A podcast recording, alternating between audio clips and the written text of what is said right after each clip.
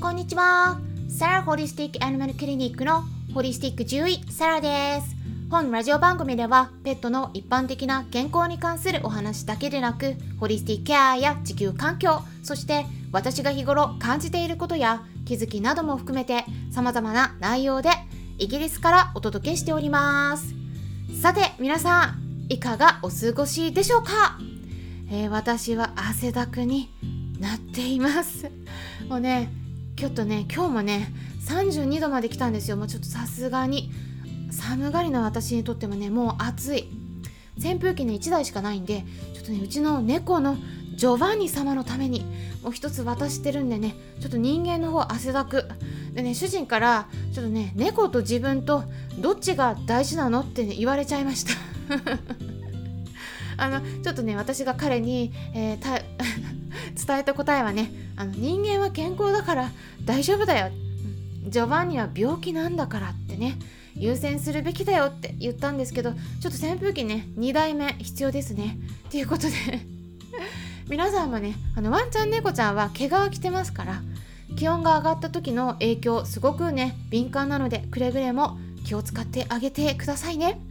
そしてね最初にちょっと告知させてもらいます。7月31日土曜日の夜9時からもしくは8月5日木曜日の夜7時からどちらでも選べます。お薬に関する注意事項についていろいろとお話ししていきたいと考えています。はい。はい。結構ね知られていない副作用のことですよ。これぜひね知ってもらいたい。飲みだりとかフィラリアのお薬それから痛み止めあとはワクチンについて使っちゃダメっていうことではなくて正しく知って正しく選んでいきましょうっていうお話になります。これ具体的に商品名を出してお伝えします。ただ今回の内容メルマガ登録している方だけになります。無料で登録できますので興味のある方はメルマガ登録してみてください。登録先は概要欄に記載しておきますね。それからですね本日の夜10時からはクラブハウスにてドッグライフカウンセラーの深夜さんと一緒に何でも相談会を開催します。はい。何か聞きたいことがありましたら何でも受け付けるよっていう企画になりますので興味のある方は是非お気軽にご参加ください。え私のアカウントをえフォローしていただければすぐにルームが出てくるかなと思います。えその他ですねイベントにご参加いただけない方でも私の方では質問箱を設けていますのでそちらから匿名でもご質問できます。ウェブサイトねリンク先載せておきますのでえそちらもぜひチェックしてみてください。今回はですね、えー、猫ちゃんの病気に関するご質問いただいたんですね。ですからそちらに回答していきます。いただいた文章をそのまま読み上げていきますね。こんにちは。YouTube ライブで猫のひどい下痢について質問させてもらったフランス23です。現在1歳2ヶ月体重 1.8kg 女の子ミックス避妊手術済み。生まれた時から下痢が治らず食事療法抗生剤ステロイドの投与サプリなどを試しましたが良くなりません。下痢パネルではコロナ陽性です。以前ジアルジアの駆除済み。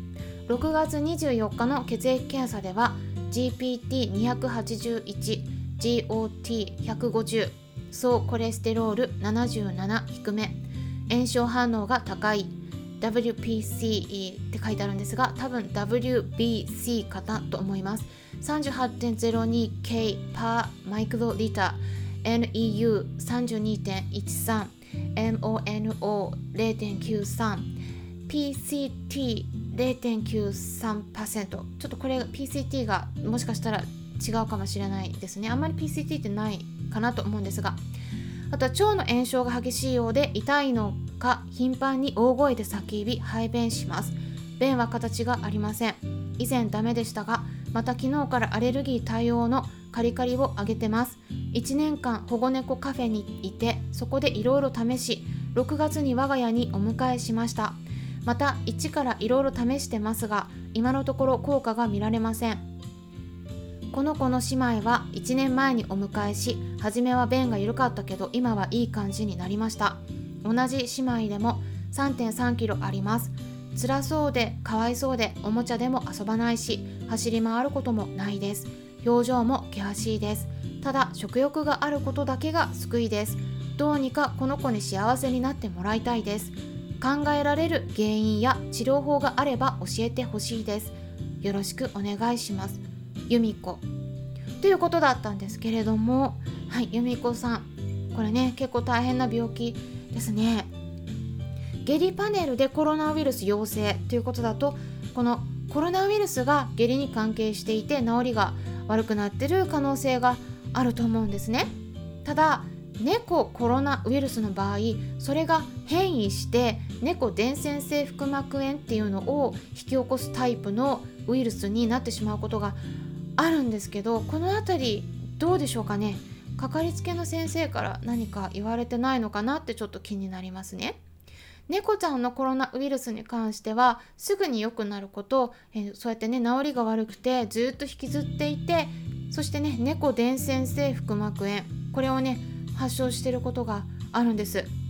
え今回いただいた検査結果だけではなくて例えば猫コロナウイルスの抗体検査。これをね抗体を測ってみるといいと思うんですね。猫伝染性腹膜炎だったらすごくね高い数値になります。あとはタンパクとかグロブリン貧血の項目とか超音波検査とかそれがねどうだったかっていった情報も必要になります、えー、結構微妙なラインで、えー、診断が難しいこともありますけれども、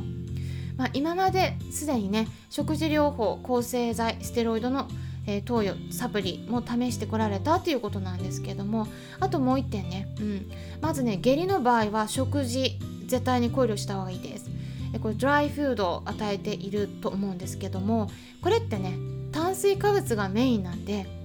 肉食動物である猫ちゃんにとって本来は適切ではないんですね。一応ね食べて問題を起こさないことが多いし全然問題ない子もいるけどえベストではないっていう意味です。ですから本当はね可能であれば肉メインの手作り食にしてあげるとそれだけでもね便の状態が一気に良くなる子います。ただ慢性のそういった下痢はね時間かかることが、まあ、多いのであのよくね毎日コツコツと治療励んでやっていくことこれがすごく重要ですね。であと猫コロナウイルスに感染してて長引いてる子の治療はねあのやっぱりねまずその猫伝染性腹膜炎なのかどうかっていうのをね見てもらうことが大事になります。でもしもこの猫伝染性腹膜炎だったらあの単なる下痢に対する治療じゃなくてねやっぱそれなりの治療に切り替える必要が出てくるんですね。例えば単なるステロイドで炎症を抑えるだけじゃなくてあのその使い方によっても効果の出方が全然変わってくるんですね。ですからきちんと診断した方がしっかりと使うことができるので同じお薬を使うとしても効果も出やすくなりますしあとはその他に免疫の暴走を抑えるための免疫抑制剤って呼ばれるようなお薬をしっかり飲ませるとそれでねすごく良くなった子もいますしあとはちょっとねムティアンっていうね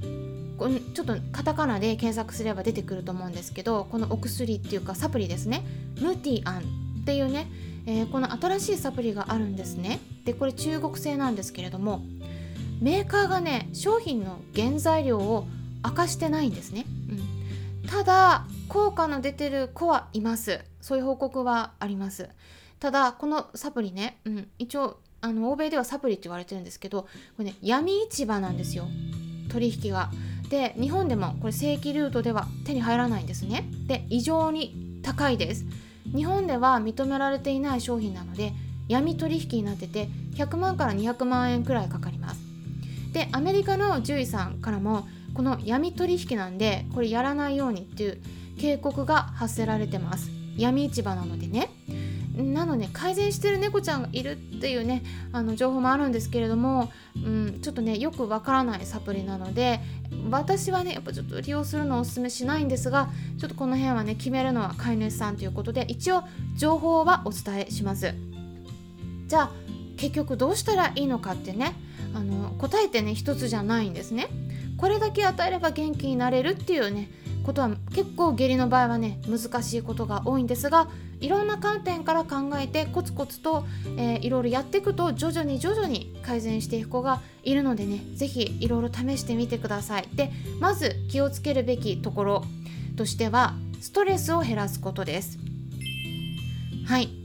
えー、ちょっと早口になっちゃってますけどね。情報が膨大になってるのでね。で猫コロナウイルスをねこじらせる要因の一つとして多頭飼育なんです、うん、これね多分保護猫カフェの影響もあったと思うんですね。全員が全員そうなるわけじゃないからあのね他の子は大丈夫だったかもしれないんだけどその子にとっては結構なストレスだった可能性があると思うんですね。2頭とか3頭くらいで仲が良くてうまくいっているのであればいいんですけど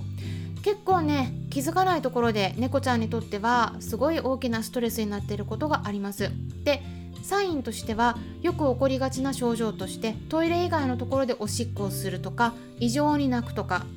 えー、神経質になってるとか、え過剰にグルーミング毛づくろいをするとか、えー、もしもねそういった症状があるのであればちょっとね気をつけてみてください。で、えー、今ねお伝えしたことなんですけれども、えー、やっぱりねちょっとあのコロナウイルス単純なものかそれとも猫伝染性腹膜炎になってるのかっていうところでね、えー、ちょっとねこれがわからないので曖昧な答えになってしまってるんですけれども、えどちらにしてもね、うん、猫コロナウイルスの感染症をこじらせてる場合はストレスがかなり関わっているっていうのはねこれはあの猫専門のえー、獣医学の方でも報告されていますのでこの辺ね是非ストレスを減らす工夫をしてみてください。例えばですね便を出す時に大声を出すっていうことなのでその痛みもストレスになりますからその辺はお薬を使ってあげたりあとはあの気持ちを落ち着かせるような鎮静剤とかサプリこの辺もねあのいいことがあります。っていうことでちょっと早口になっちゃったんですけれども、ね、今回のお話ぜひ参考にしてもらえたらなと思います。それではまたお会いしましょう。ホリスティック獣医サラでした。